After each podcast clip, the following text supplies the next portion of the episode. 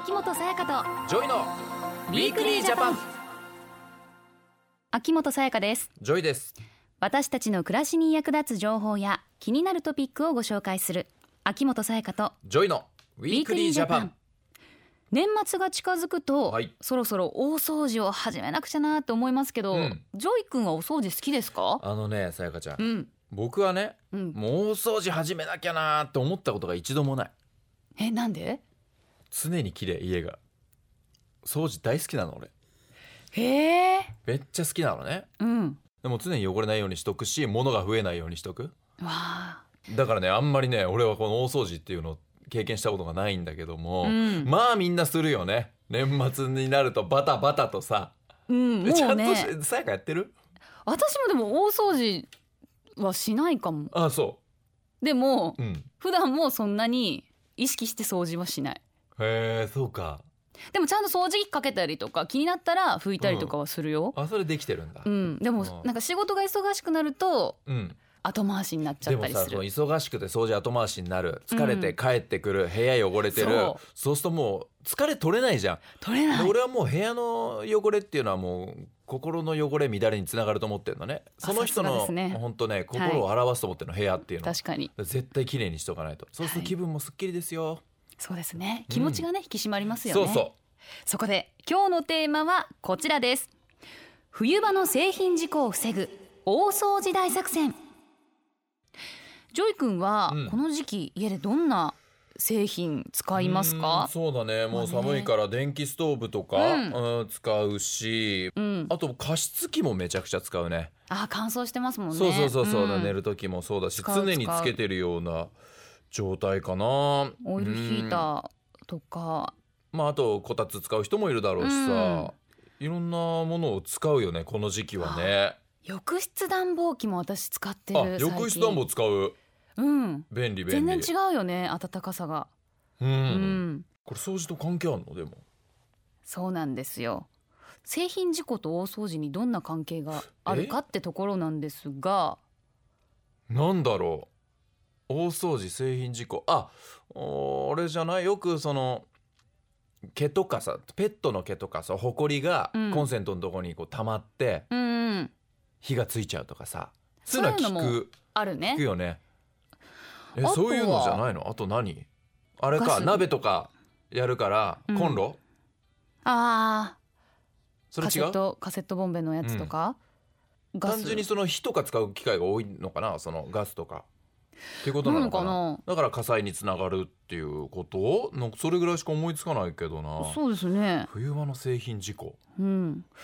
でこれらにどんなものがあるのかちょっとこの後、スペシャリストに、えー詳しく伺っていきましょうか、はい。秋元才加とジョイのウィークリージャパン。さてここからは経済産業省産業保安グループ製品安全課長の原信之さんをお迎えして冬場の製品事故を防ぐ大掃除大作戦についてお話を伺っていきますよろしくお願いしますよろしくお願いします。原さんまず冬場の製品事故についてなんですがこれはどういったことなんでしょうか？はい。寒さが厳しくなる冬場は暖房器具をよく使いますよね。はい、うんそうしたこともありまして、12月から3月までの間は暖房器具による事故が多くてですね、うん。えー平成25年から29年までの5年間で519件の事故が報告されています。しかもそのうち9割以上はですね、火災を伴う事故になっています。あーさやか怖いね。うん。火災は怖いよね。確かに。まあ火事になったら家や命を失うこともありますから怖いですけどどんな事故が発生してるんですかね？電気ストーブによる火災が多くなっています。うん。はい。電気ストーブは火を使用しないためにうん。危険性が低いと思われがちなそうんでですが、すね。はい、えー表面が熱くなっているためにですね石油ストーブと同じようにはい。可燃物に燃え移ると家が全焼してしまう。え？そういう火災やですねはい。死亡事故も起きてるんですね脱衣所などをですね温めるために電気ストーブのスイッチを入れていて、はい。うん衣服などが燃えてしまう接触して火災が発生してしまうそういうケースもございます。いやー俺電気ストーブ結構安全なのかなってうん。思っ確かに。ててまあそれで使ってるっていうのもあるんだけど、うん。ね火使わないじゃん。うん。石油ストーブよりかは安全でしょ絶対的に安全だと思ってたけどもそういう感覚そんなありますね。こともないんだね。家が全焼するような、ね、火災が起きてるっていうことだからね、うん。冬場は暖房器具のこう製品事故が多いということなんですけれどもそもそもなぜ製品事故が発生してしまうんですかね、はい。製品事故はその製品そのものに問題がある場合のほかにですねはい。あの使われる方がですね誤った使い方とか不注意によるものも多いことが分かっています。うん。誤った使い方というのは？はい、例えばですね冬場は電気ストーブや電気カーペットこたつなどの暖房器具をはじめ加湿器とかですね、えー電気ポットなど普段よりも多くの電気製品を使いますよね。そうですね、うん。そんな時にえープラグの差し込み口がたくさんついているテーブルタップを利用さはい。れる方も多いと思います、これがね本当便利なんですよ、うん。これどんどんどんどん刺していくとねそ無敵だよね。う楽だよね。楽、うん。そうでも足りないしさもうどうしてもうん。刺すとこが、だからあれがねタコ足配線だよねいわゆるね、うん。これがあるとね原さん相当便利だなと思ってこれ利用してる人多いですよ、そうですね。うん、えコンセントや延長コードなどにはですね、はい。持続的に使える最大の消費電力うん。というものが定められておりまして、うん。複数の電気製品を接続するときはですねそれぞれの消費電力これを確認してその合計がですね最大消費電力を超えないようにする必要があります。ほう。ん。これを超えて利用するとですねコードやプラグが発熱して出火することもあるんですよ。ううわそうか。ああそうそう,、いうことね。そこまでできてない人多いんじゃいない？でそれで使えちゃってるからいいんだけど、うん。それは運がいいだけでうん。ね遅かれ早かれこういう発熱からの出荷っていうのがあるかもしれないっていうことだもんな。この最大消費電力。これきちんと確認してる人って少なそうですよ少ないでしねょそうですね。うん。接続できる最大消費電力はですね、はい。えそれぞれの製品本体とかですね、はい。あの製品のパッケージに記載されてますし、あのメーカーのホームページで確認することもできます、うん。えー難しければ複数の電気製品をですね同時に使用しないようにはい気をつけていただけるだけでも効果があります。おー。その他にも私たちが行いがちな誤った使い方はありますかね？はい、電気安価などの電気を使って温まる製品の使い方を誤り事故につながることがあります。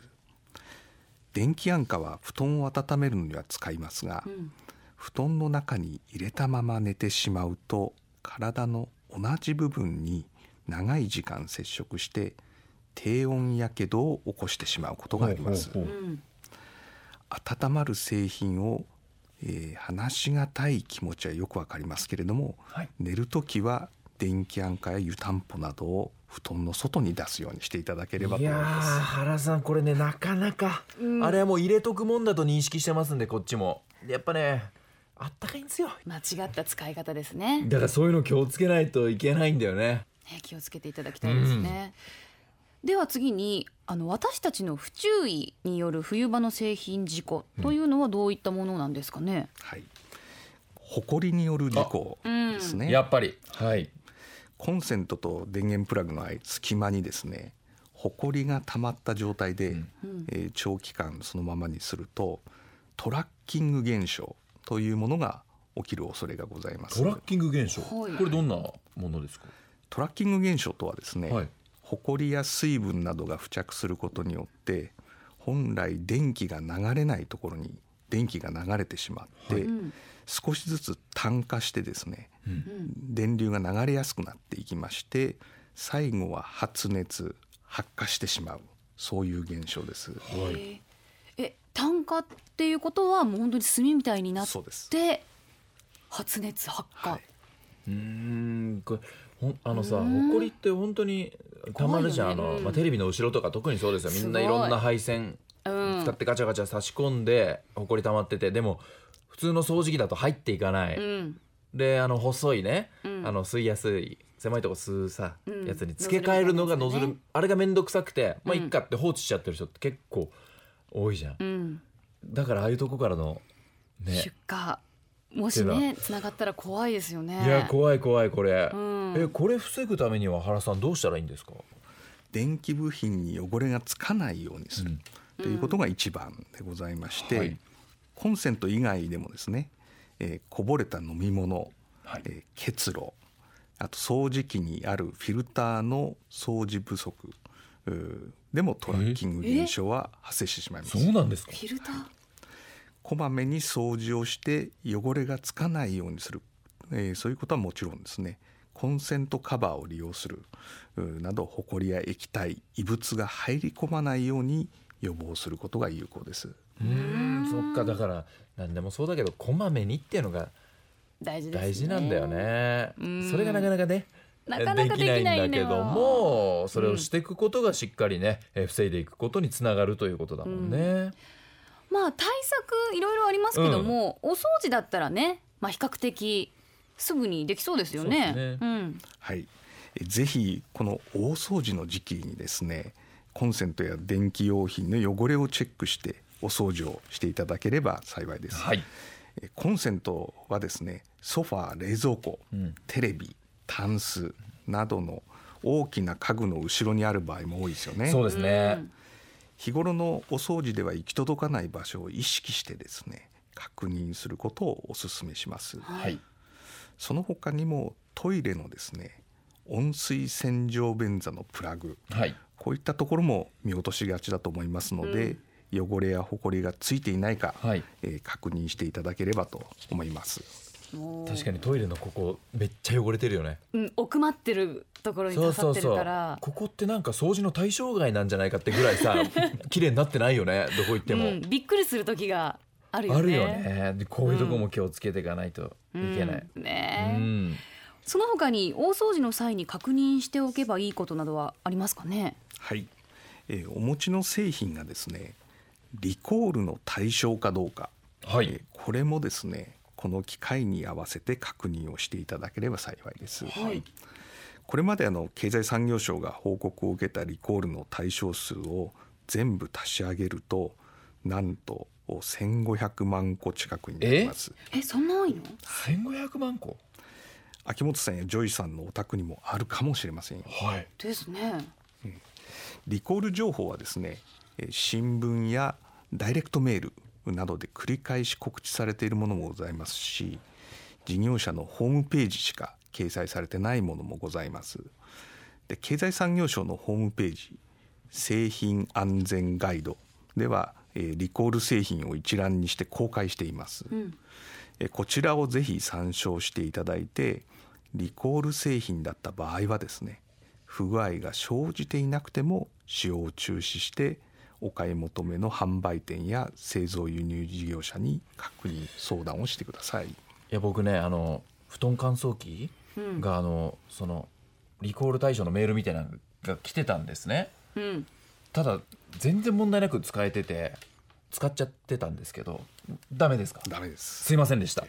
もう本当にこれ勝手にも判断しないでください。ダメですね。本当一番ダメな例です。だから、うこういうの気をつけないと火災とかになるからそう、きちんとね相談してください。もう帰り次第すぐにうん、たくさんあるかもしれません。まだあるかもしれないね。そうですね、えだから調べるって大事ですね、ちゃんとどういうものが対象になってるのか、怖い怖い、ね。うん。では原さん最後にメッセージお願いします。はい、えー使い方やですね、えーお手入れ不足による製品事故が残念ながら毎日のように発生しています、はい。こういった製品事故は正しく使ってこまめに手入れをされることで防ぐことができます、ぜひ大掃除の機会をきっかけにですね身の回りの製品を点検していただければ幸いです。本日のゲストは経済産業省の原信之さんでした。ありがとうございました。ありがとうございましたウィークリージャパン。 NISA 口座をご利用の方にお知らせです。NISA の非課税期間は購入した年を含めて5年間です。2014年に NISA 口座で購入した株式などの金融商品は今年の12月末で非課税期間が終了となります。この年末に非課税期間が終了する金融商品については翌年からの非課税枠に移す。課税口座に移す。売却するのいずれかの手続きが必要となります。手続きが行われなかった場合お持ちの金融商品は自動的に課税口座へと移されます。該当される方は金融機関からの案内に従い手続きをお願いします。詳しくは金融庁のホームページをご覧ください。政府からのお知らせでした。ウィークリージャパン。東京 FM をキーステーションに全国38局ネットでお送りしてきました。秋元才加とジョイのウィークリージャパン。今週は冬場の製品事故を防ぐ大掃除大作戦をテーマにお話をしてきました。はい、やっぱりこの時期まあ大掃除。うんもう兼ねてちょっと確認したいなと思ったな。うん。ね、でこのリコール情報とかもさ、ね。そういうのあるってね、うん。で俺はさジョイそういう君のねアナウンスが来てるのに、ん。まだ家にその製品置いたまま、うん。だから良くないなこういうのちゃんと対応していかないといけないし、反省です。そうですね。製品のリコール情報など確認したい方は経済産業省の製品安全ガイドのページをご覧ください製品安全ガイドで検索するとすぐに見つけることができます。来週は飲酒運転のお話です。あー大事だね。大事ですね。いや本当に減らないじゃん飲酒運転って、もう悲しいニュースをよくね耳にしますよ、うん。飲酒運転は悪質で重大な犯罪です。そうだよ。なくしていくためにどうしたらいいのか、うん。一緒に考えていきたいですね。はい。皆さんぜひ聞いてください。お相手は秋元才加とジョイでした。また来週。秋元才加とジョイのウィークリージャパン。この番組は内閣府の提供でお送りしました。